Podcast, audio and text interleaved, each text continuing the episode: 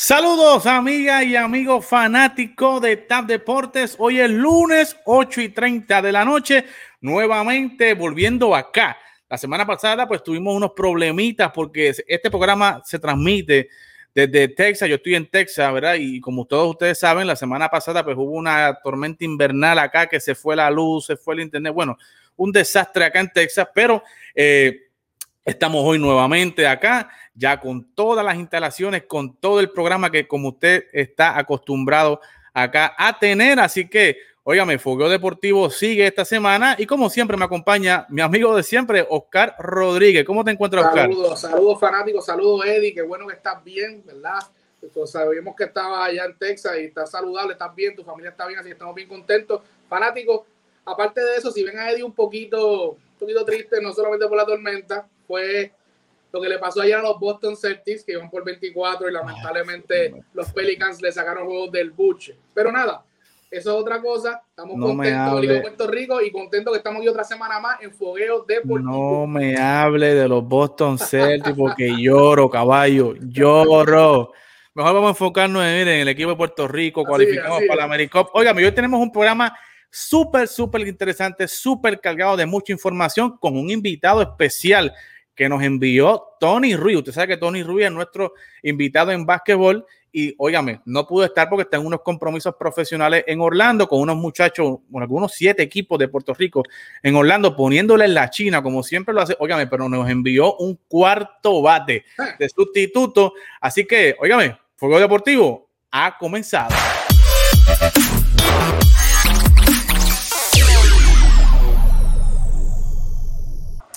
Y ahora, para hablar de baloncesto, tenemos a un invitado especial. Ya lo ven ahí en pantalla, el coach Wilhelmus Cannon, el coach de los Leones de Ponce en el BCN. Saludos, coach. Bienvenido acá a Fuego Deportivo. ¿Cómo se encuentra?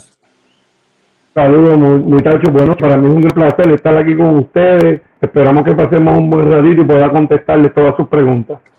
Claro que sí, claro que sí. Óigame, y vamos a comenzar rápido a hablar de lo que pasó con el equipo nacional de Puerto Rico. La escuadra nacional tenía dos partidos súper importantes este fin de semana, uno con México y otro con las Bahamas para poder calificar y asegurar su pase al AmeriCup del 2022. Óigame, y Puerto Rico logró tanto la victoria con México como la victoria con el equipo de Bahamas para calificar a lo que es el AmeriCup, ¿verdad? este nuevo formato de la serie de las ventanas, donde cualifica igualmente para los, panamericanos.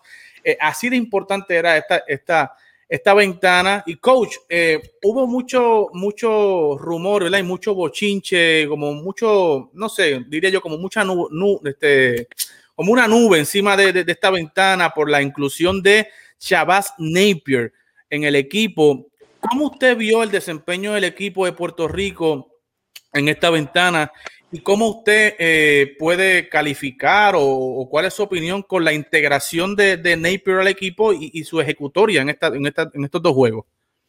Bueno, primero que todo, como, ¿verdad? como fanático, como eh, persona que en el baloncesto puertorriqueño, como puertorriqueño al fin, estoy bien contento y bien satisfecho, ¿verdad? De que Puerto Rico haya logrado su cometido y haya logrado las dos victorias para así lograr clasificación eh, en ese estoy sumamente contento. Eh, me pregunta por la situación de Napier, eh, yo estoy agradecido, contento de que Napier pertenezca a nuestra selección. Sabemos que muchas veces los jugadores que no son criados en Puerto Rico, que realmente están a nuestra cultura, no han estado desde temprano vinculados a nuestros programas, pues se nos hace un poco más difícil reclutarlos. Por diferentes razones. Así que yo tampoco espero que de la primera invitación todos digan que sí, aunque sí quisiéramos, ¿verdad? Y aunque en momentos nos sentimos que, ¿verdad? Como de momento con el corazón roto, nos sentimos ofendidos, porque la realidad es que queremos que todo el mundo siga, que, que se llama, ¿verdad? Eh, o, o sea, decir, puertorriqueño que tiene alguna relación con Puerto Rico, queremos que tengan el mismo compromiso, el sentido de compromiso que tenemos nosotros con, nuestro país. Pero una vez logra, ¿verdad? una vez le hacemos entender, una vez están disponibles jugadores de la y el talento de Chaval Napier, pues tenemos que ser realistas. Eh, jugadores con ese peligro, con ese nivel, eh, no traen otra cosa a nuestro equipo que no sea subir nuestro nivel, ser un mejor equipo. Claro, muchas cuestiones si esos jugadores van a presentar nuestros colores y lo van a hacer, ¿verdad? Con este sentimiento eh, y con esta pasión como lo hacemos nosotros. Pudimos ver que en dos juegos simplemente se ganó, ¿verdad? Eh, el respeto del núcleo, pudimos ver eh, la cohesión en los juegos, pudimos ver la dinámica de inclusive en momentos dados, eh, en momentos dados durante el juego, si no hubiera esa, esa buena relación, esta simpatía entre los compañeros, hubo tiros que normalmente no son tiros a los que estamos acostumbrados, tiros tempranos en la ofensiva, tiros a, muy larga distancia, y no estoy cuestionando los tiros, pero sabemos que los jugadores en un momento dado no siempre simpatizan con los compañeros que levantan a tirar ese tipo de tiros. no vimos cada larga, no vimos malos semblantes, vimos jugadores eh, guardando los espacios, respetando lo que estaban en la cancha, al igual que lo que hace José Juan Barea o Jean Clavel. Así que yo creo que nos vimos bien, pudimos verlo mucho, nos eh, y, y, y, le doy la bienvenida a, al equipo de la selección de Puerto Rico, de los 12 magníficos.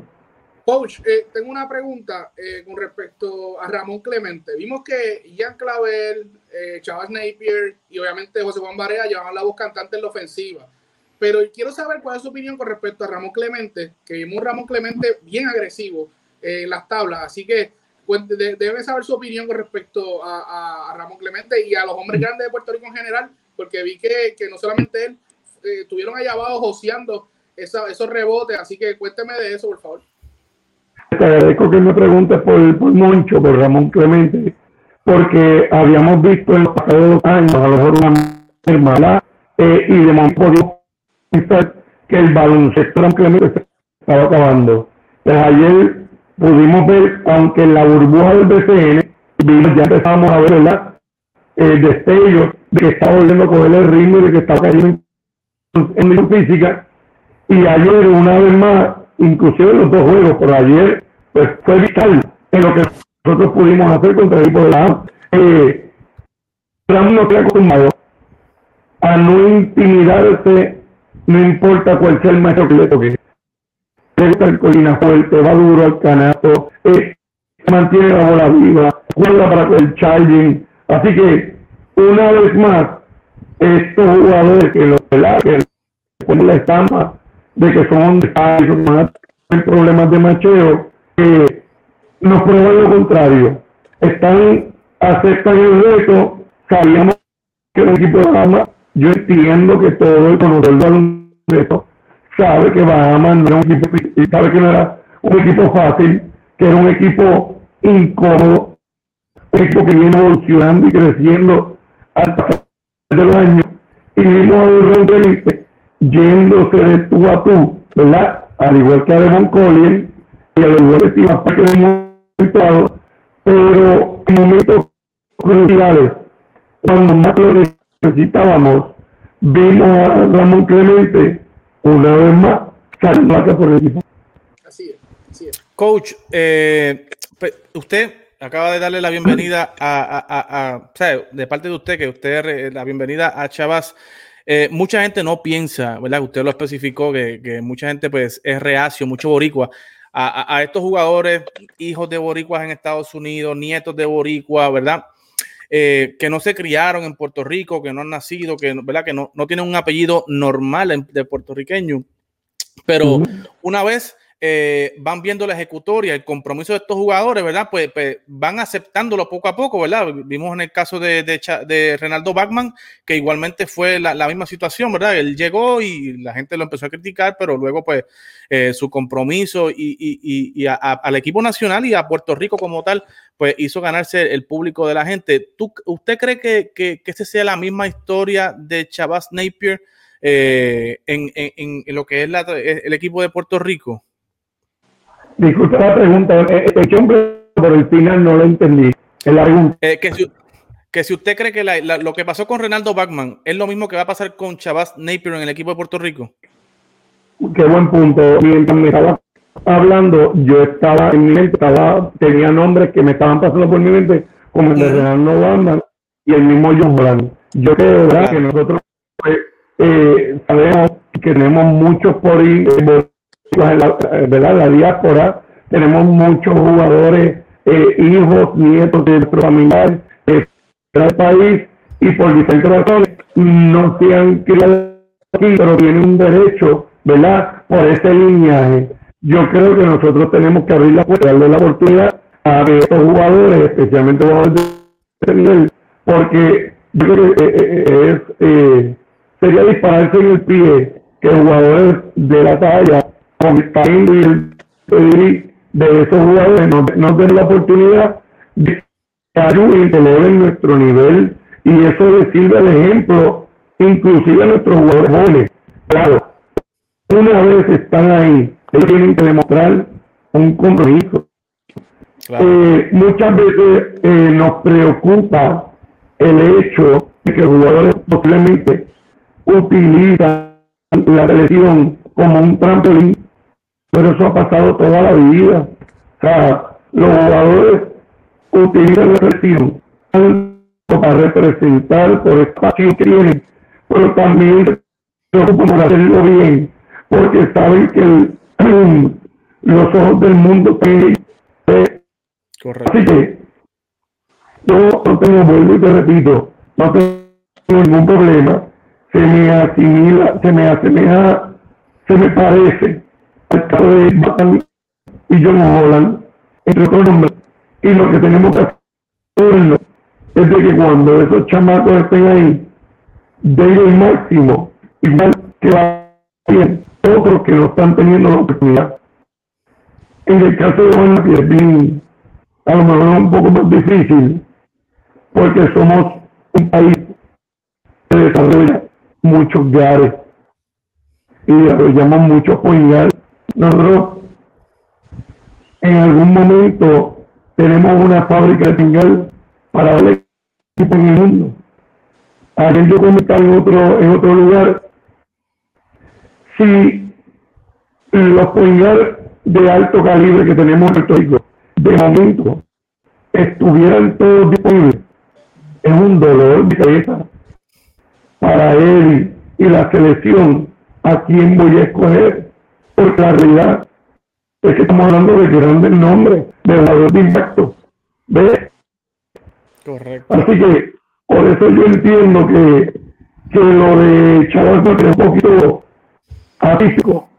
¿Ves? Pero es que estaba disponible y el millaje de Chaval de piel, con mucho respeto, preparé el área, me parece de Carlos Arroyo.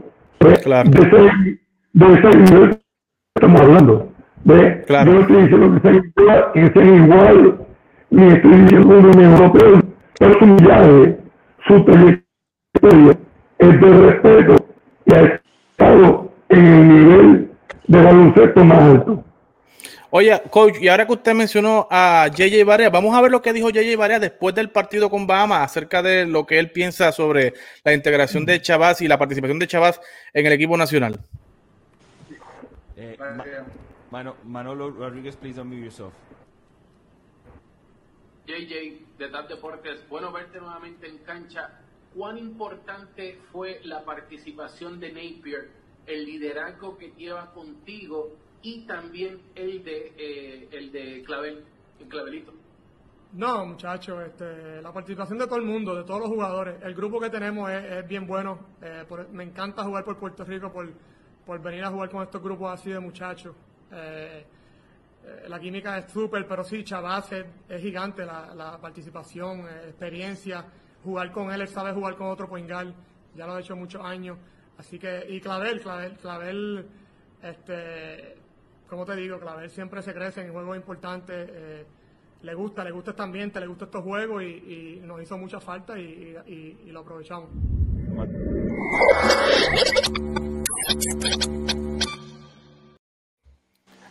Ahí lo vimos.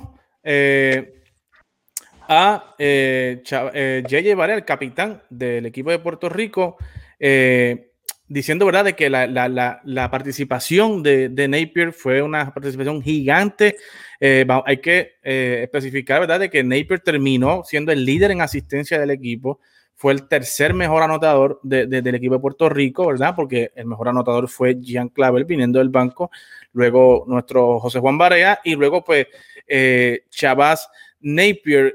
Will, para salir del tema de Chavaz, o sea que con todo lo que tú me has dicho, usted, yo podría decir que usted le da la bienvenida a todos esos New Yorkers o descendientes de Boricua en el equipo que estén disponibles para tener el mejor talento disponible de cara al futuro para los próximos torneos de Puerto Rico? No lo escucho, coach. Mira a ver si, si, si, si el, micrófono de usted, si usted lo desmutea allá. Ahora, mira. Ahora te escucho. Ahora. Perfecto. Pues mira, eh, definitivamente le, le, le, le, abro la puerta a jugadores que vienen del extranjero, igual que le abro la puerta a los jugadores desarrollados y hechos en el país. Eh, conoce mi trayectoria, eh, tanto ¿verdad? de tiempo que jugador, eh, al tiempo que soy de simpatizo, me da una energía adicional cuando estoy manejando jugadores del patio me lleno orgullo cuando los jugadores del patio se dan la oportunidad de desarrollarte, desarrollarte y nos representan en las mejores ligas del mundo y representan la sección. Yo creo que es cuestión de talento. Es cuestión que toca al mejor talento disponible en el momento que sea la convocatoria. Yo creo que se trata de eso. Y siempre y cuando el jugador tenga esto tenemos que abrir puertas. Yo no lo veo necesariamente porque ahora mismo habla español. Yo no lo veo necesariamente porque no es culpa de, nosotros y no es culpa de ellos donde me desarrolle. Eso, yo creo que eso no viene por la voz. Yo creo que en el momento que me, en el momento que me toca, tengo que dar lo mejor de mí y en el momento que lo descubrí, tengo que hacer swing, ¿ves? Este, y, y, y, tratar de confeccionar el mejor equipo disponible para que nos represente. Pero que o sea, yo soy, o sea, yo fuera, yo sería bonito porque nací en la luna. O sea, claro, yo, claro. la gente se confunde porque ve el nombre de mi padre eh, Jorge, mi madre es Rosa Cruz Jorge, de la cantera de Ponce, de la cantera de Ponce. Yo siempre que yo me voy a hacer ver. Pero, pero, oye, no podemos ir las mejores herramientas o las mejores armas a una batalla. Y otros equipos, otros continentes, equipos eh, de, de mayor calibre, el standing global, no hacen, nutren de jugadores de otros países. Entonces, ¿por qué nosotros nos vamos a privar de eso? Claro. claro. El momento que le toque a uno de, nuestro país, abrimos la puerta. Claro. Y, y que meta mano.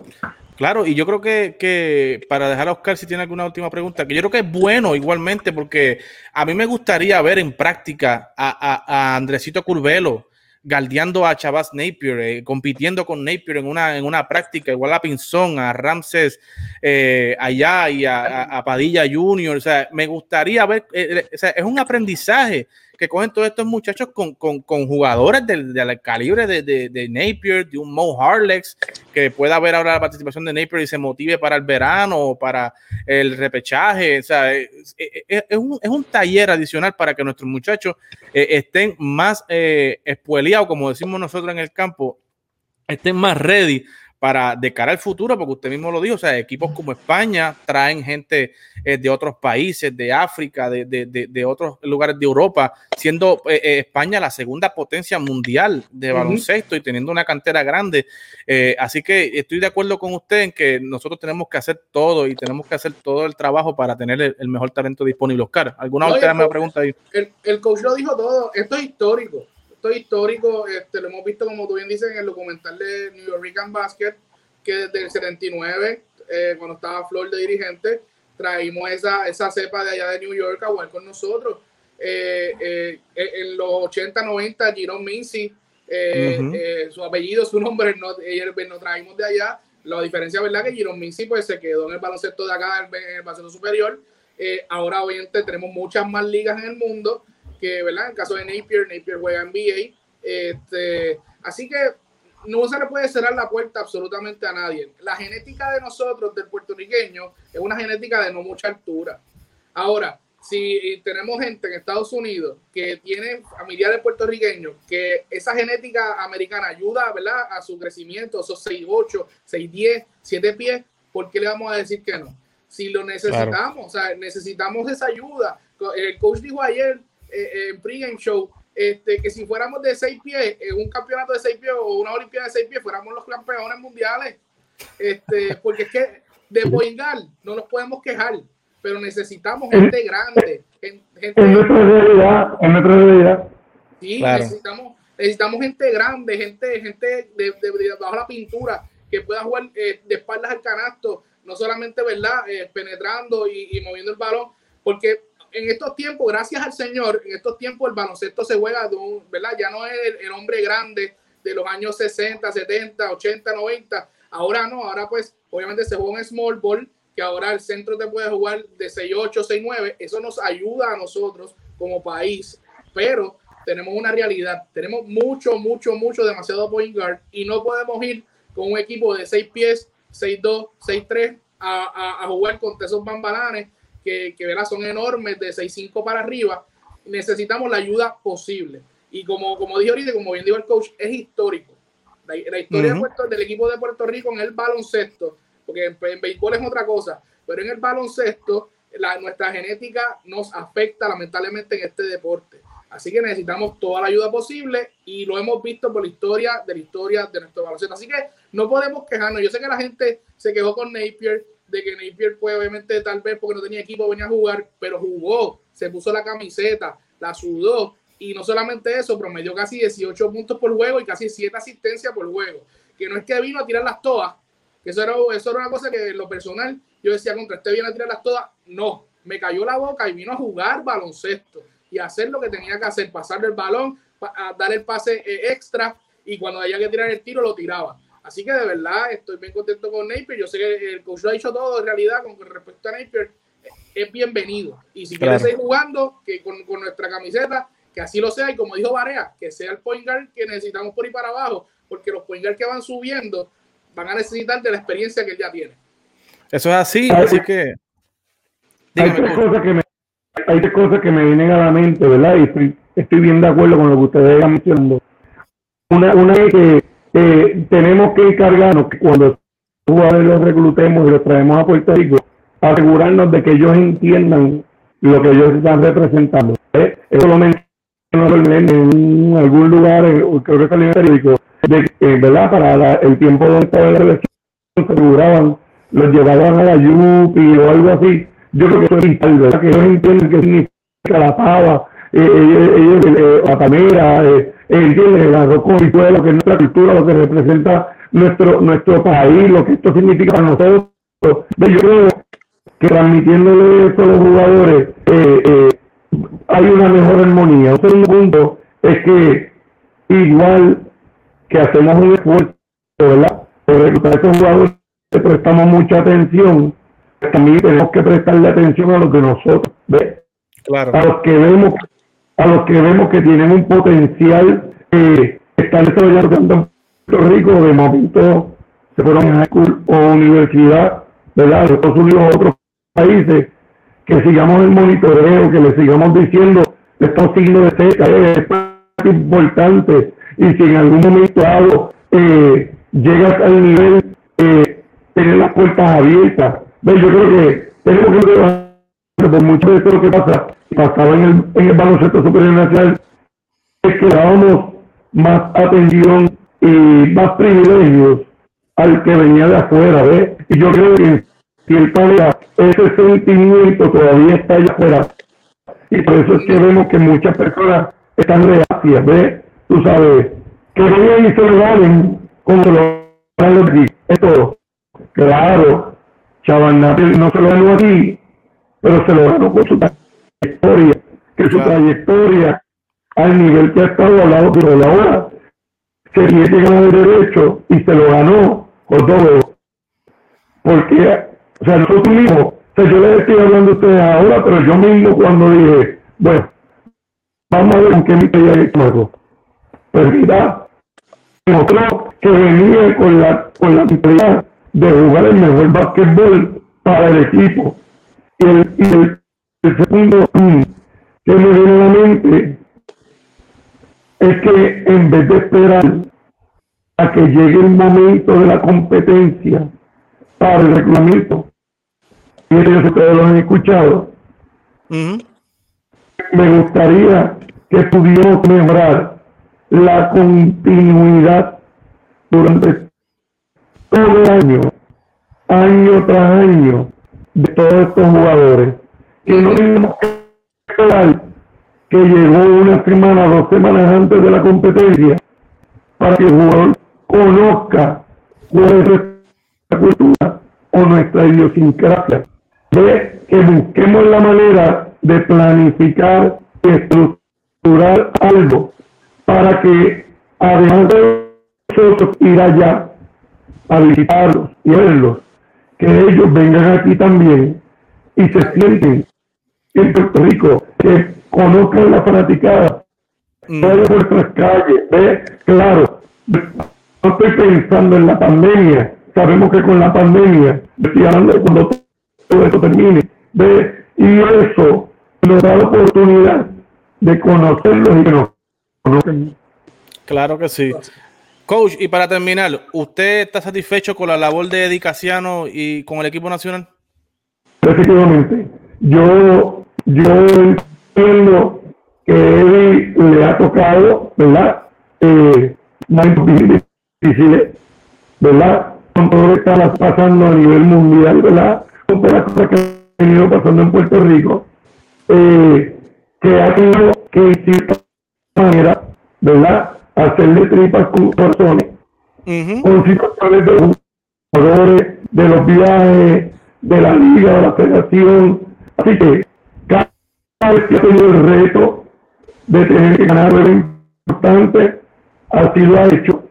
Y que somos unos jóvenes. O ahorita hablábamos de Ramón Clemente, y a pesar de que Ramón Clemente es underside, Uh pues, esa es la manera en que somos puertorriqueños, esa es la manera en que somos nosotros. Pero la pregunta y el comentario vino de que sabemos que somos más pequeños, que somos que no somos tan veloces, tan rápidos, tan grandes, tan atléticos y tan fuertes que los demás. entonces, tenemos que ser justos. Reconociendo eso, el cristiano ha tenido buenas herramientas, pero no ha tenido todas las mejores herramientas, sin faltar respeto. ¿Ves? Claro. Y, y, y yo simplemente te puedo decir que entiendo que es un buen Muy bien, excelente. Bueno, y moviéndonos del equipo nacional, vamos a movernos a la mejor liga de baloncesto del mundo, la NBA, porque, óigame, la NBA todos los días da muchas cosas de qué hablar, pero en específico hay un tema, ¿verdad? Que está recurrentemente en lo que es la palestra en Estados Unidos, en Puerto Rico. Tony Ruiz me estaba comentando a través de chat en la semana, y es el fenómeno de los Utah Jazz. ¿Sabe? El equipo de Utah Jazz era un equipo que todo el mundo sabe que es un equipo que es, buen equipo. Tiene a Mike Conley, a, Spider-Man, a Spider, eh, Mitchell, tiene a Rudy Gobert, ¿verdad? Tiene buenos jugadores de rol como Joe Ingles, Bogdanovich, tienen a un caballote en sexto hombre como Jordan Clarkson, pero nadie esperaba que el equipo de Utah hoy estuviera al nivel que está hoy, que está líder en toda la NBA con 24 victorias, 6 derrotas, han ganado de 14 de los últimos 16 partidos, si no me equivoco, han dominado la NBA en esta primera mitad. Oscar, antes de entrar al, análisis del coach, ¿qué te parece eh, eh, este equipo de, Utah, la, ejecutoria del equipo, verdad? Y en general, ¿qué, ¿qué te parece este equipo de Utah? Mira, este, el equipo de Utah, sinceramente, lo tiene todo. El año pasado, en la burbuja, cuando vimos los playoffs, vimos a Utah que estaba jugando contra Denver. Y esa serie estaba 3 a 1 a favor de Utah, sin Bogdanovich, que es un caballote tirando de 3. 3 a 1 con el equipo que venció a los Clippers y obviamente llegó a la final de la conferencia oeste contra los Lakers, los, Denver, contra Denver. ¿Qué sucede? Ellos tuvieron 3 a 1, lamentablemente bajaron su, su nivel de juego y perdieron esa serie. Eh, pero desde, eso, desde esos playoffs vemos unos Utah Jazz jugando con mucha hambre. ¿okay? El equipo se quedó igual. Solamente añadieron obviamente a Bogdanovich, que estaba el año pasado, pero se lesionó y no estuvo en los playoffs ni en la burbuja con ellos. Y Bogdanovich, como sabemos, viene de los Indiana Pacers, donde él era, como la Dipo, el líder de, de casi de puntuaciones, que se metía de 15 en adelante. Obviamente ellos tienen a Mike Conley. Este, Mike Conley su problema mayor es que él no puede mantenerse tanto en la cancha por las lesiones. Pero al, él mantenerse en la cancha este año, todo el año todavía, tener a, un centro defensivo como lo es Rudy Gobert y obviamente tener a ese caballote, porque Shaquille O'Neal dice que él no es una superestrella, para mí sí lo es. Eh, eh, el señor Mitchell, ese hombre te la mete de cualquier lado de la cancha, eh, es bravo, y no es, un, no es un tipo grande, no es que mide 6'8, él está en los 6'4, 6'5 mayormente, y con todo y eso penetra con fuerza, es agresivo y va a todas. Así que ese equipo lo tiene todo y tiene una buena defensa. Y como tú bien mencionaste, Jordan Clarkson viene del banco y viene este, metiendo muchos puntos. Siempre, siempre su, su especialidad desde que está en los Lakers es tirar y tirar la bola y tirar la bola y tirar la bola, pero este año vino más dulce que en los años anteriores y están metiendo la bola mucho, mucho. Pero una cosa que me, me gusta de, de, Utah es que no solamente están metiendo la bola, están pasando la bola, están jugando en equipo, sino que están defendiendo muy bien. Este, están defendiendo en conjunto. Ah, el año pasado habíamos visto un equipo de Utah que le dejaban toda la defensa en la pintura a Rudy Gobert. Rudy, encárgate de eso porque tú eres el defensa del año, obviamente tú eres el ring protector y, y tú. Pero ahora vemos a unos Utah que a veces juegan muchas zonas y no dejan a Rudy Gobert ahí abajo, sino que están jugando una zona y cuando juegan zona todos van a rebote y todos van este, en busca de dar el tapón que haya que dar o doblar al jugador de, en las pinturas. Así que estamos viendo equipo de Utah este, más, eh, o sea, más agresivo. Y, y, eso lo hemos visto en la NBA durante el transcurso de estos años. La NBA antes era hombre a hombre y se acabó. Ahora hemos visto, obviamente, ellos se dieron cuenta en la NBA y cuando ya, ¿verdad? Eh, eh, ven el FIBA Basketball, que, las zonas son importantes. Y ahora se está usando mucho la zona. El coach sabrá más de esto y nos va a explicar ahora, pero eh, cuando tú juegas, cuando tú juegas zona, obviamente, dependiendo de la zona que sea, tú cierras muchos espacios. Y mientras tú vas pasando la bola, vas cerrando espacios y, y vas moviéndote. Así que eso es lo que está haciendo Utah. Cierran muchos espacios, ayudan a que Gobert no esté solo allá abajo y obviamente están metiendo el balón constantemente. Así que si Utah sigue así, puede dar el palo de llegar a, la final de la conferencia, eh, porque lo puede hacer. Ayer vimos un juego contra los Clippers hace varios días eh, muy cerrado. Y si, si, ellos siguen con la defensa como van, la ofensiva fluye eh, normal. Así que muy, muy, muy, muy buen, buen inicio de temporada para esos Utah Jazz. Coach, eh, para entrar en el análisis de usted, de, que nos describa con esa perspectiva de coach que usted tiene, que ese filtro, ¿verdad? Como dice para nosotros, Jipa, que nosotros, usted tiene y que nosotros no tenemos. Eh, pero yo veo a este equipo de Utah como un equipo que está bien definido. Todo el mundo conoce su rol, todo el mundo conoce qué es lo que va a hacer en cancha y todo el mundo respeta el rol de cada cual. Y obviamente, como dice Oscar, eh, es un trabajo en equipo en defensa, todo el mundo va en ganga al rebote, eh, no veo ningún protagonismo ni que alguien se quiera sobresalir del otro. Eh, ¿Cómo lo ve usted ese sistema de Quinn Snyder? de equipo de Utah, que ahora todo el mundo pues está hablando de este fenómeno de Utah, de que Utah ahora puede ser una amenaza real en lo que es la NBA. Mira, yo creo que es el perfecto ejemplo de un equipo que tiene paciencia para desarrollar y está claro de que las cosas no se van a la mañana. El core, jugadores importantes de ese equipo, ya llevan varios años juntos, junto a coach, estableciendo una filosofía y estableciendo una manera de jugar. Claro, en los pasados años ellos han ido añadiendo algunas piezas, ¿verdad? Según las necesidades que ellos van viendo en, el transcurso de los pasados años. Yo creo que para mí aparte añadiéndole que han estado saludables, como bien mencionó ahorita, porque es un equipo que a pesar de que sabemos quiénes son sus piezas importantes, no es un equipo que dice que va a depender de un jugador. Sabemos que en momentos de clutch, quiénes son los jugadores a los que ellos la, van a o, dependiendo de la situación. Pero es un, equipo que a la luces mucho de colectivo. Y como esta mentalidad está establecida, pueden inclusive utilizar una de las defensas más difíciles de, jugar, pero una vez tú tienes la sincronización para poder establecerla, es bien difícil de poder atacarla y la defensa de zona. Ellos tienen el mejor defensivo de la NBA la parte de atrás, ¿verdad?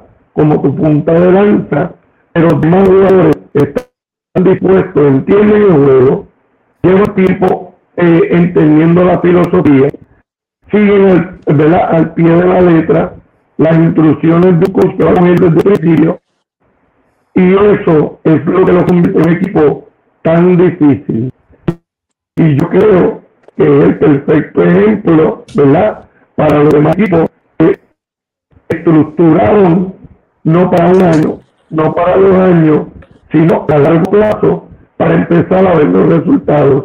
En vez de poder esta maestría, invertir mucho dinero y me equipo para convertirlo en campeón, fueron paso a paso desarrollándolo. Y, y equipo bien balanceado, o sea, es un equipo bien estructurado porque tienen los jugadores para ver la cara tiene los jugadores defensivos, tiene los jugadores de ataque por tierra y un equipo bien estructurado, bien coachado, que se conoce, que todos entienden eh, la filosofía, ahí estamos viendo el resultado. Coach, eh, ¿usted cree que este momentum de Utah eh, es un momentum momentáneo, perdona la redundancia, o sea, o usted, usted cree que esto es un, un, push de Utah que, que va a, a, ir más allá de, de, lo que es el All-Star Break y la segunda parte de la temporada? Bueno, como una temporada más corta, aunque no es tan corta, ¿verdad? Pero es más corta. Sí. Es más de poder mantenerse, ¿verdad? Entre los equipos de arriba. Ahora, igual tengo que decir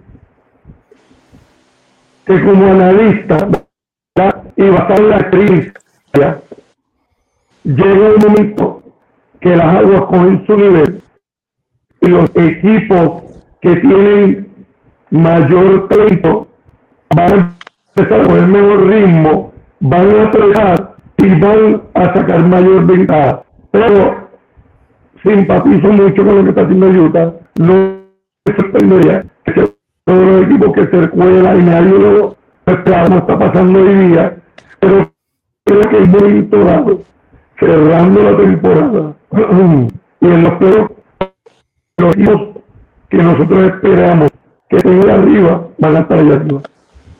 Correcto. Oscar, ¿alguna pregunta que tengas sobre el tema? ¿Algún comentario con lo que ha Eh, dicho el coach? No, no, eh, que lo, lo ha dicho todo. Yo, yo, este, para, para cerrar el tema de Utah, eh, coach, eh, ¿qué usted piensa de Donovan Mitchell, por ejemplo? La, como dije ahorita, la gente piensa que, por ejemplo, el caso de Shaquille O'Neal, él piensa que Donovan Mitchell no es una superestrella de la NBA. Eh, ¿Qué usted piensa con respecto a Donovan Mitchell? Donovan Mitchell es un, un jugador como, por ejemplo, Víctor Oladipo, que tuvo su, su momento eh, de gloria y de repente ya vemos que Oladipo es un jugador, ¿verdad? No, no es un jugador rol normal, pero tampoco es una superestrella. ¿Qué usted piensa de Donovan Mitchell al respecto ahora mismo?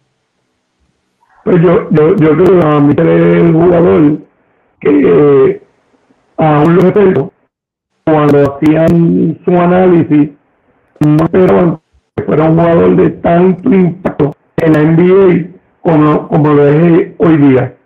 Y poco a poco se ha ganado el respeto, ¿verdad?, de sus contrapartes. Y yo creo que él, en su forma de ser, ser un guerrero, a ser un, un guerrero, eh, ha ido creciendo y evolucionando su juego. ¿eh? Y yo creo que él ha dado más de lo que el mismo Shaquille esperaba. Lo que pasa es que Shaquille fue una mega estrella y esos jugadores, cuando ven jugadores que tienen potencial que ha visto en Donovan, quieren ser un poquito más egoísta, un poquito más agresivo, pero el éxito para mi entender, recae porque la mentalidad de Donovan Mitchell es la de jugar en cooperativa, en jugar para el grupo, que lo hemos visto en eh, su carrera en momentos cruciales para el juego, pero él no lo hace indiscriminadamente. Posiblemente aquí espera que él lo haga toda la noche. Y yo no creo que la mentalidad de él como jugador necesariamente sea esa. Y dos, cuando está viendo los puntos de lograr victorias, por la manera en que tú lo haces. Coach, y hablando usted mencionaba, ¿verdad? Que, que cuando termine la temporada van a estar los equipos ajustados. Hay un equipo por ahí de un muchacho que se llama Steph Curry, que son los Golden State Warriors, ¿verdad? Que, que nadie los daba. Después de la lesión de Clay Thompson, nadie los daba para entrar a los playoffs. Todo el mundo pensaba que iban a estar en el sótano, que Steph Curry no iba a tener, ¿verdad? El, el- el- el- lo necesario para mantener este equipo en lo que es el Wild, Wild West, ¿verdad? Como yo le llamo, que es el oeste, que es bien, bien complicado. Eh, y el muchacho está, como dice Oscar, está callando boca. Primero la de Oscar, porque Oscar es un mabrón. Él no lo acepta que es mabrón, pero, eh, pero eh, eh, está haciendo el trabajo, ¿sabes? Está cogiendo un equipito que no se esperaba que estuviera ahí, que trajeron un Kelly Ubre que no ha cumplido con las expectativas. eh, un Andrew Wiggins que esté frío caliente, ¿verdad? Y ha cogido a todo ese grupo y lo está llevando y hoy día está octavo lugar en el, en el, en el oeste con 16 victorias, 15 derrotas y está poniendo unos números espantosos que los voy a, lo- lo- los estoy poniendo por aquí, sobre 30 puntos por partido, eh, básicamente igual de lo que los numeritos que él puso para la temporada que él quedó MVP unánime. Eh, en el caso de, de- de- de Curry, no se, no, se, no se ve, no se escucha para lo que es. eh, aquí vamos, vamos a ver lo- lo- los numeritos. Ahí lo ven. En la temporada 15-16 fue que quedó MVP unánime. Miren los numeritos que está teniendo Stephen Curry hasta el momento: 30.5 rebotes, 5.9 asistencia, está tirando 49 del field goal, 43 del triple, 93 del free throw, básicamente es automático. Usted sabe si, si Curry va para el tiro libre, básicamente es automático que va a meter la bola. Pero el problema es que no está en las conversaciones para MVP. Y ese es el, el tema, ¿verdad? Que ha salido a relucir. Hay mucho, ¿verdad? Está LeBron James, está Joel Embiid, Nikola Jokic. Pero este caballito que está aquí, Stephen Curry, está metiendo números de MVP, temporada de MVP y no está en la conversación de MVP. Coach, ¿qué usted me tiene que decir con respecto a eso? Que es descabellado el hecho de que no esté por lo menos en las menciones para correr para MVP. Eh, el, el, demostrado, o sea, obviamente el poder de anotación y es bien difícil tú ser un jugador con poder de anotación y tener el dentro de tu equipo para liderar a un equipo donde a todas luces parecía que iba a poder está hoy día. Ve, así que se cae, para mí se cae de la mata, que él tiene que estar en esas menciones. Eh, que no, de que no haya tenido un momento dado, ha tenido su valor. Ahora no tiene a Weissman, ahora se, tuvieron que ir bajito a expectativas de ser un equipo, ¿verdad? Eh, de y de momento de que la intriga se le acabó el perfume. Y hoy día mantenerlo con vida que está poniendo esos números teniendo el rol que estamos viendo definitivamente debería estar en las menciones de ese bueno Oscar tienes la palabra después de lo que el coach ha dicho aquí después de los números que yo he puesto aquí dime tú con la cara fresca ¿por qué Steve Curry no debe estar en la carrera para MVP? Dígame tú. Mira, mira, Eddie, te lo voy a poner de esta manera. Yo no tengo nada en contra de Stephen Curry, no tengo nada en contra de él. La situación es esta. Él puede decir, no tiene un equipo como tú bien dices, tienes toda razón, está octavo lugar, ahí hay un, ahí, ahí nada más, por más número que tú tengas, tú estás octavo lugar. Este, te voy a, te voy a poner unos numeritos del señor Sarlavín.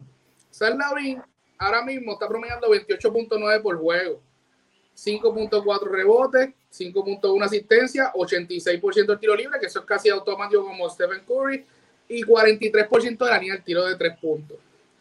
Y tiene a los Bulls en el noveno lugar a punto .5 de entrar al octavo. A los Bulls, que eso sí, Bulls, compara a los Bulls con, con, con Golden State y no hay break.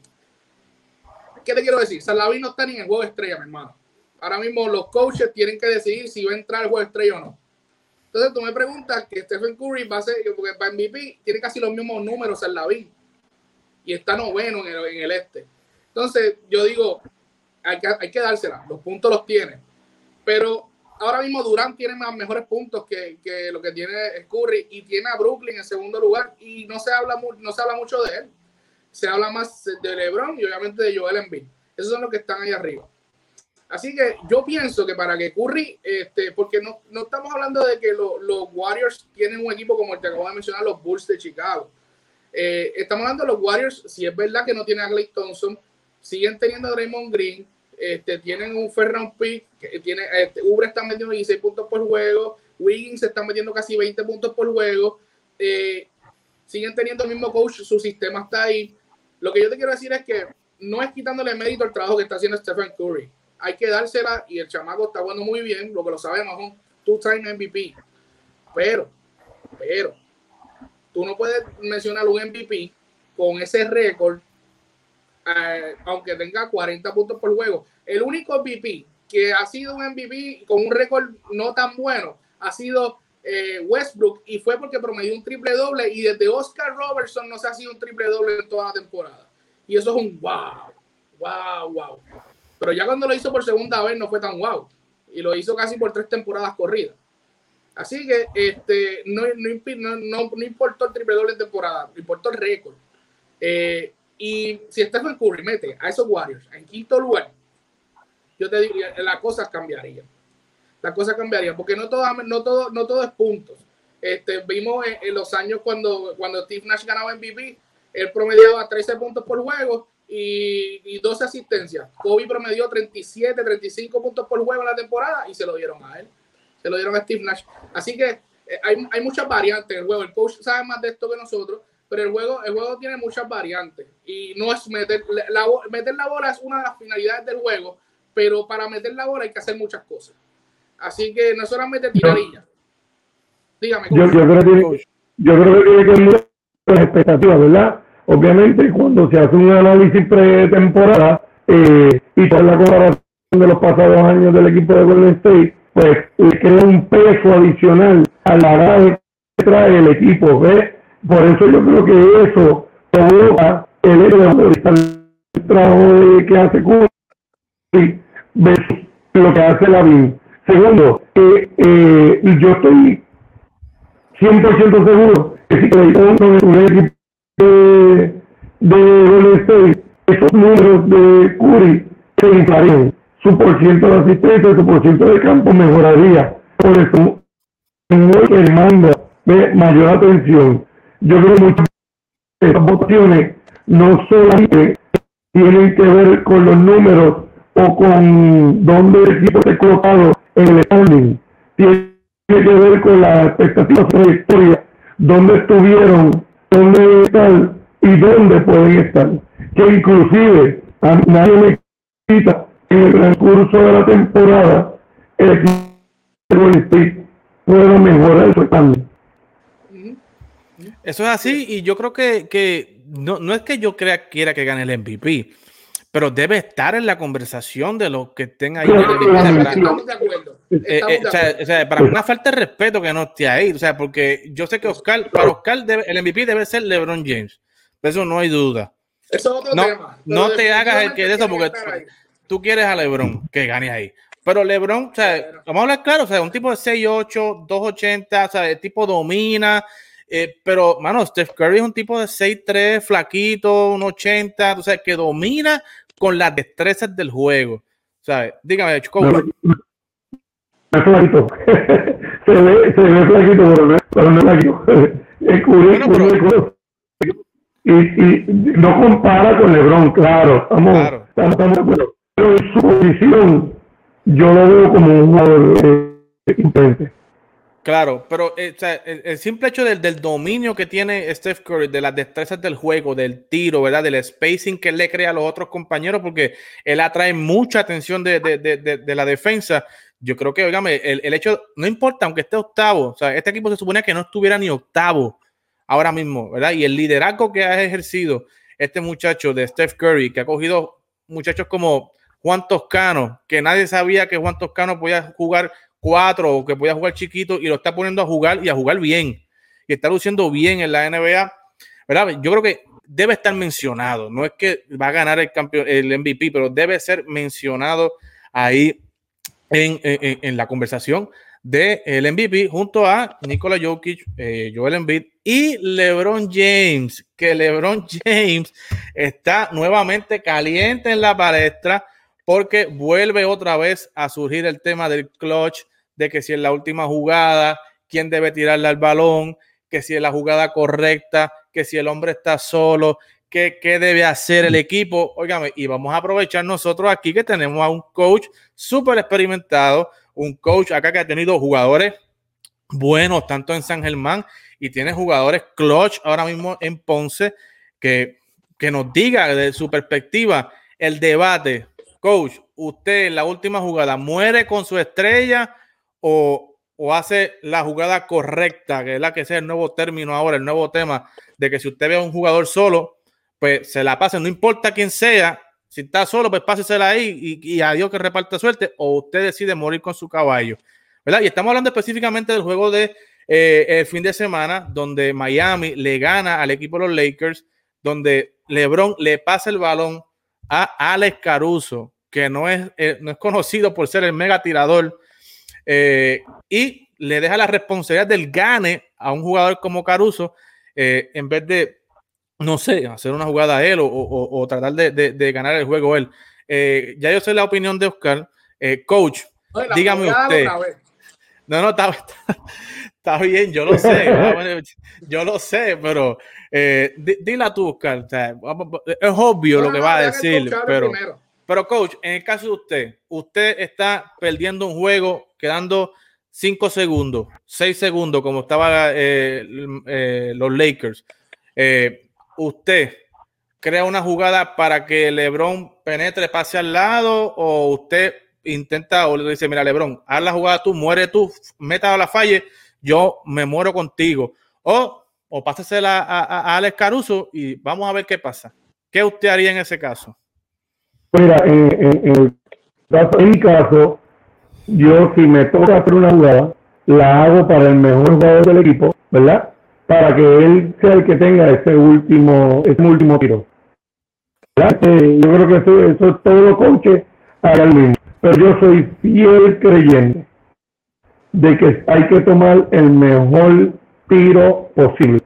Si ese pase, si ese pase lo puede tomar mi mejor jugador y él lo deja pasar para darse a otro que no es el tirador, entonces tenemos un problema. Pero si es el mejor jugador no está teniendo el mejor ángulo y se convirtió en un una reacción porque el otro equipo me lo impidió, yo tengo que tener el mejor tiro disponible. Y por eso surgieron los Robert Hoy, eh, otros jugadores que se convirtieron en crossplayer porque la atención la tenían otros jugadores.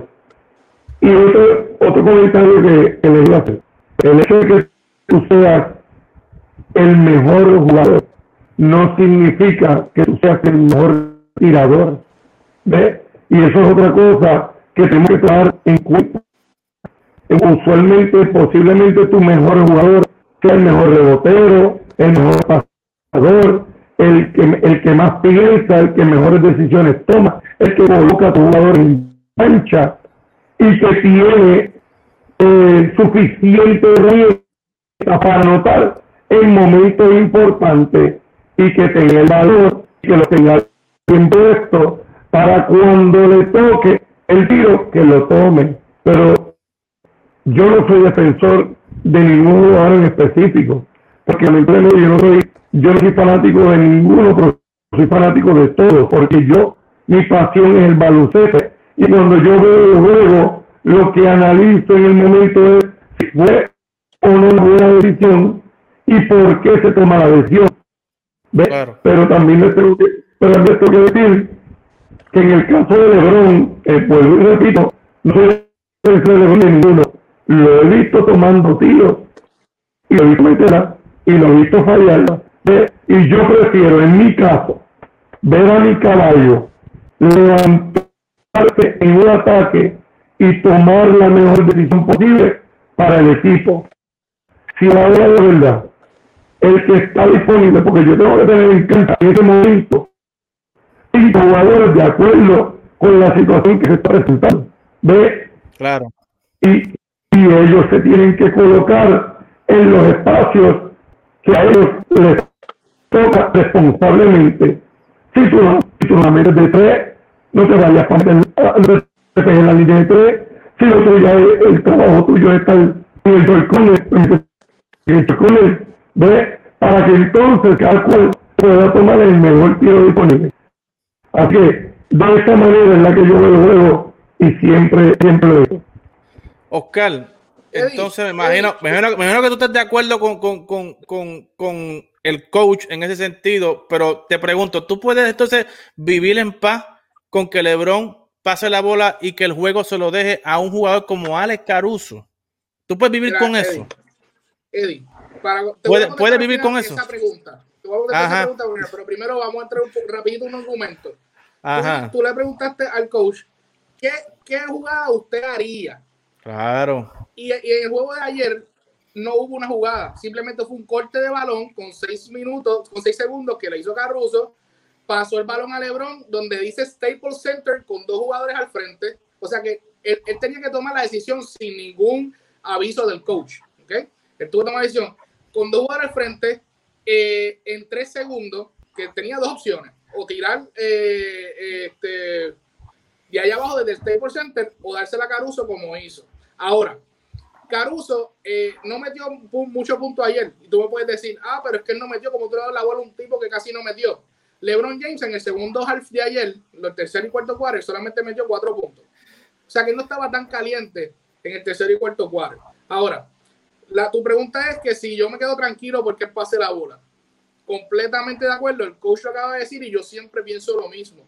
No es el mejor tiro, es la mejor decisión. Hay dos son dos cosas diferentes entre el tiro y la decisión.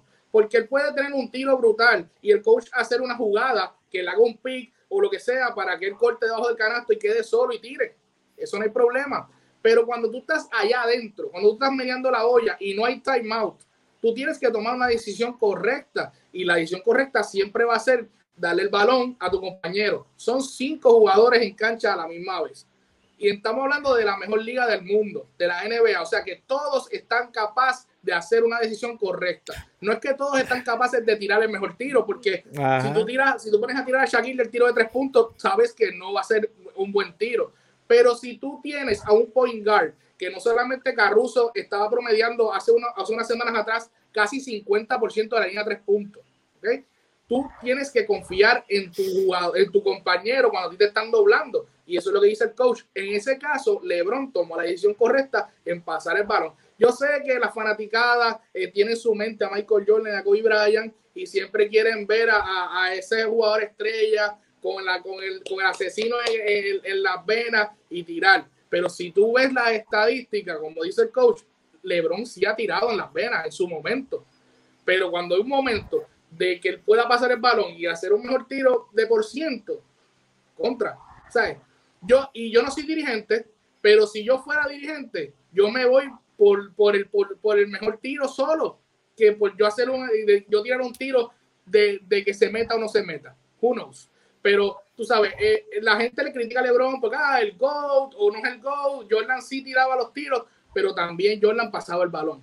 Y lo hemos visto en la historia del juego cuando Jordan se la pasaba a, a, a Kerr y cuando se la pasaba a Paxson en las finales y esos dos tiros de tres salvaron dos de sus campeonatos.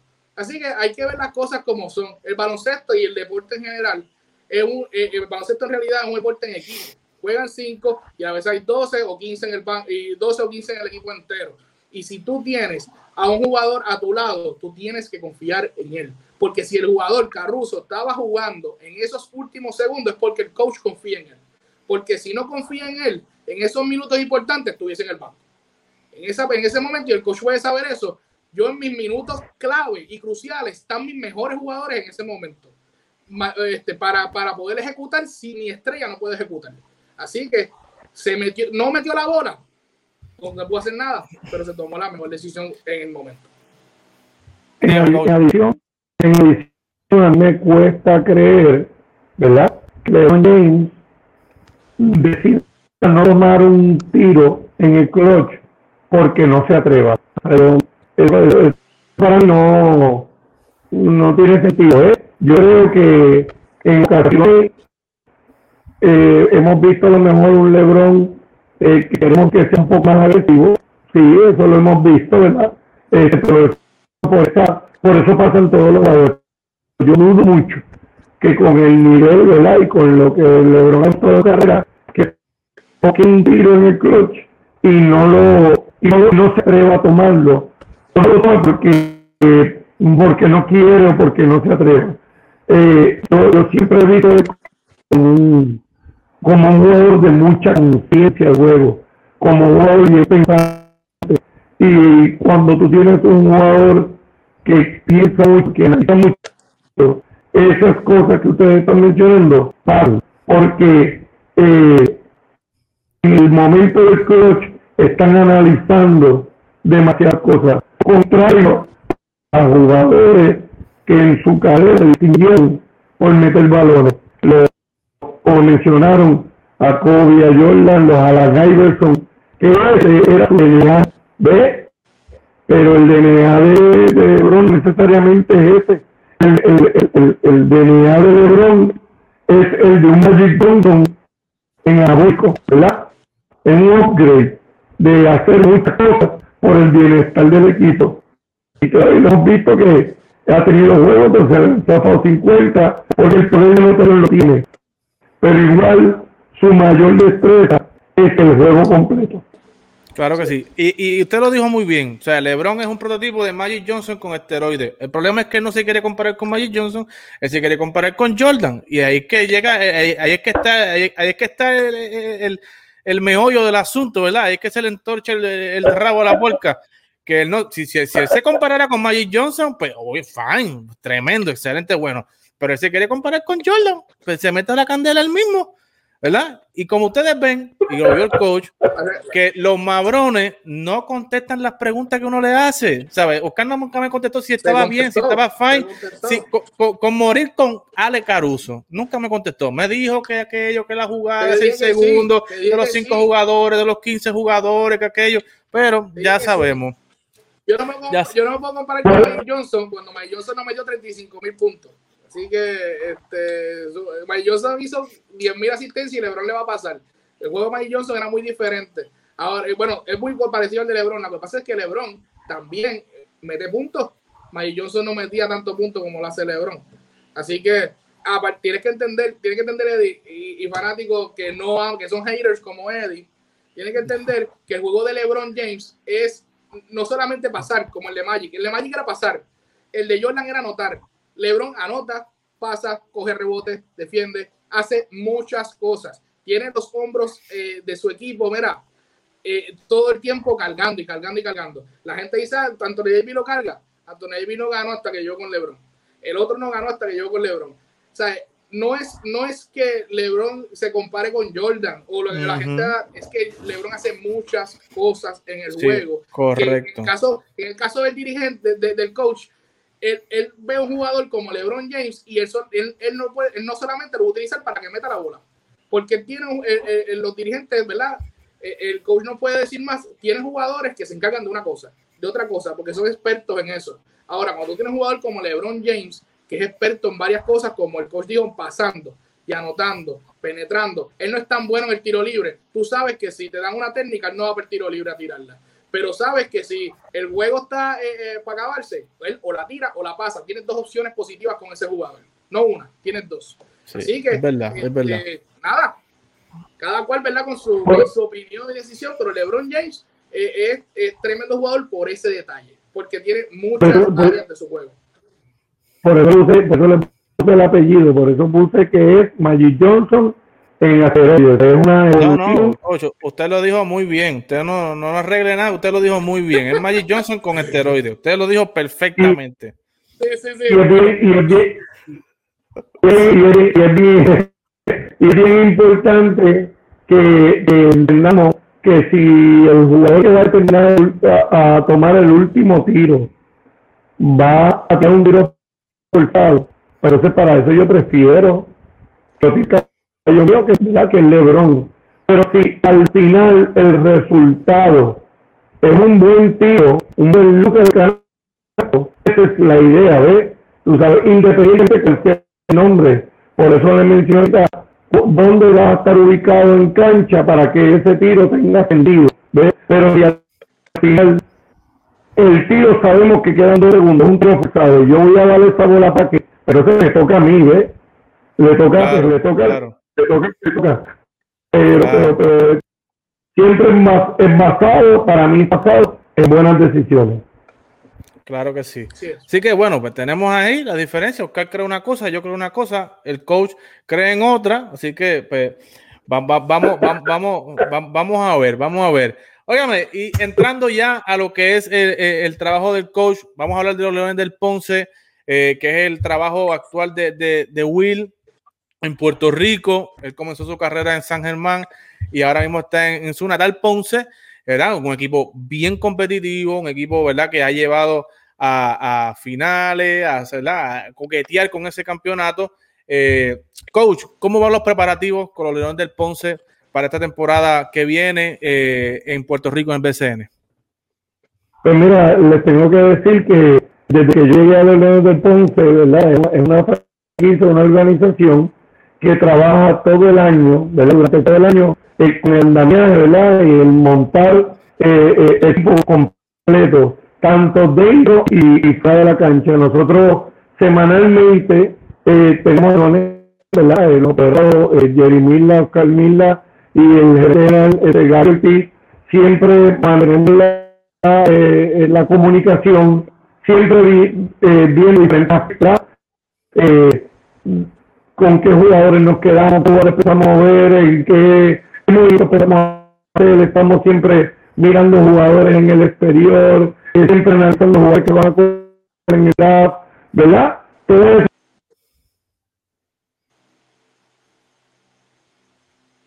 Sí, vamos a ver si yo creo que estamos ahí con. ¿Me escucha, coach? Lo escucho, ¿me escucha? Lo escucho, ¿me escucha? No, no lo escucho.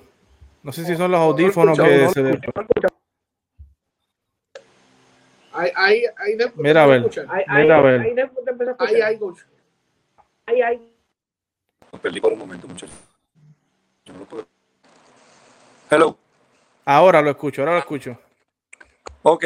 Eh, pues la, la, la, la, la realidad es que con toda esta situación de la pandemia, ¿verdad? Y pues, eh, con la fecha del torneo, eh, seguimos trabajando, pero vamos poco a poco organizándonos para entonces estableciendo fechas y planes de trabajo para ver cuándo es que vamos a iniciar.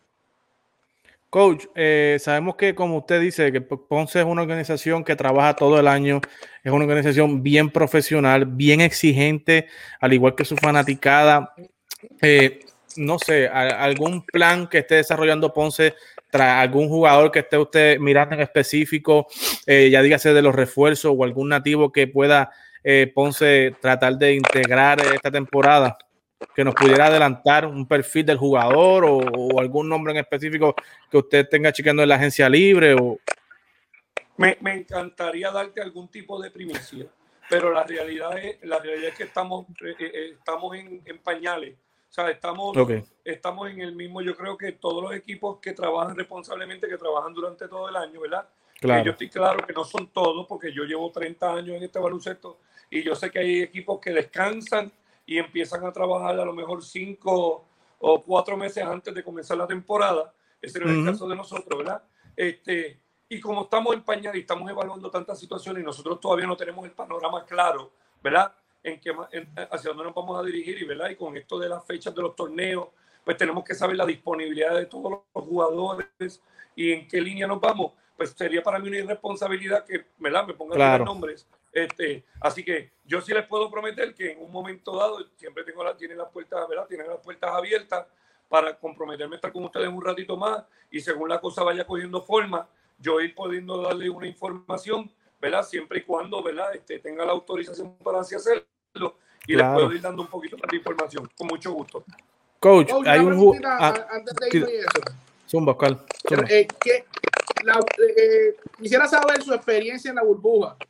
¿Qué, qué, qué piensa, esa de- o sea, cómo fue la organización en el caso de usted como dirigente con su equipo? ¿Qué piensa de, porque obviamente no sabemos cuánto esto, cuánto esto va a terminar, si el año que viene vamos a tener fanáticos, si ese Pachín Vicente se va a llenar como estamos acostumbrados. Este, ¿Qué piensa de de, la burbuja? ¿Le, le fue una experiencia? Eh, ¿Cómo fue eso? Pues mira, en, en- en- estructuralmente, ¿verdad? Para mí fue un éxito. Ellos, ¿verdad? La organización, el simple hecho de que lograran, de que lográramos que ningún, ningún personal ni jugadores saliera positivo dentro de la burbuja, para mí eso fue un gran logro. Yo creo que a pesar, ¿verdad? De tener a todo el mundo ahí adentro, todos los equipos y tener solamente dos canchas, eh, se organizaron eh, muy bien, ¿verdad? Iba a decir bastante bien, pero la realidad es que poder lograr complacer a todo el mundo para tener disponibilidad en las canchas con días, con días de juego, un día sí, un día no, pues no era nada fácil. Pero te tengo, Ujú. que, te tengo que adelantar que cada eh, pedido, que en el caso de nosotros, que, le, que le, cada pedido que le hacíamos a los organizadores, ellos estaban pendientes, tratando de complacernos. Y según escuché, a los demás equipos también. Así que eh, la comida, la organización, la confraternización, los horarios, eh, las terapias de los jugadores, el personal de apoyo. Para mí, ¿verdad? Todo el mundo sabe que lamentablemente los Leones no pudimos cumplir con las expectativas, ¿verdad? Eh, a pesar de que ganamos el último juego, no fue suficiente para lograr la clasificación, pero tengo que ser justo con el comité organizador y con todas las personas que hicieron el esfuerzo, porque al final, eh, en cuestión de organización, eh, fue un éxito. Coach, para terminar, hay un jugador que para mí es muy, muy, muy importante en la organización de Ponce y que mucha gente está viendo el potencial que pueda tener Georgie Pacheco. Eh, yo sé que el año pasado fue rookie. ¿Cómo has visto, cómo lo vio el año pasado y cómo ha visto el desarrollo de Georgie? ¿Verdad? Que ya, ya él jugó un año en México antes de llegar acá. ¿Cómo ve a Georgie desarrollándose en, en- en el equipo de los Leones de Ponce? Pues Georgie tiene todo el potencial para convertirse y establecerse en un jugador en nuestro baloncesto. Eh, obviamente, el poco tiempo de entrenamiento eh, le, le- le- le quita ¿verdad? la oportunidad de adaptarse más rápido, ¿verdad? Claro. El golpe, la velocidad que hubo en la burbuja, que fue donde él pudo competir junto con nosotros, eh, pues no fue toda satisfactoria para él pero sabemos que yo es un jugador que siempre está bajo control, de un temple frío, ¿verdad? Que siempre está tratando de evolucionar su juego y de desarrollarse poco a poco. Yo creo que en la medida que Georgie entienda, ¿verdad? Que así siempre lo ha hecho, que el proceso de ser rookie a convertirse en un jugador establecido eh, conlleva un tiempo, él va a estar bien. Eh, él es un, todo un profesional y yo le auguro mucho éxito. Muy bien, excelente. Ahí lo tienen, amigos. Una conversación que se suponía que fueran de 40 minutos. Yo le prometí al coach y hemos estado aquí una hora y, y pico, pero ha sido una hora muy buena, de mucha información, de mucho debate, que a usted le va a encantar como fanático escuchar esta información. Coach, le agradecemos el tiempo que ha sacado para con nosotros. Eh, Gracias, esperemos que no gracias. sea la última vez que esté con nosotros. Ya eh, estaremos próximamente, ¿verdad? En un futuro comunicando con usted a ver la disponibilidad que usted tiene para estar con nosotros, para analizar el BCN, NBA, las próximas ventanas, el repechaje en el verano.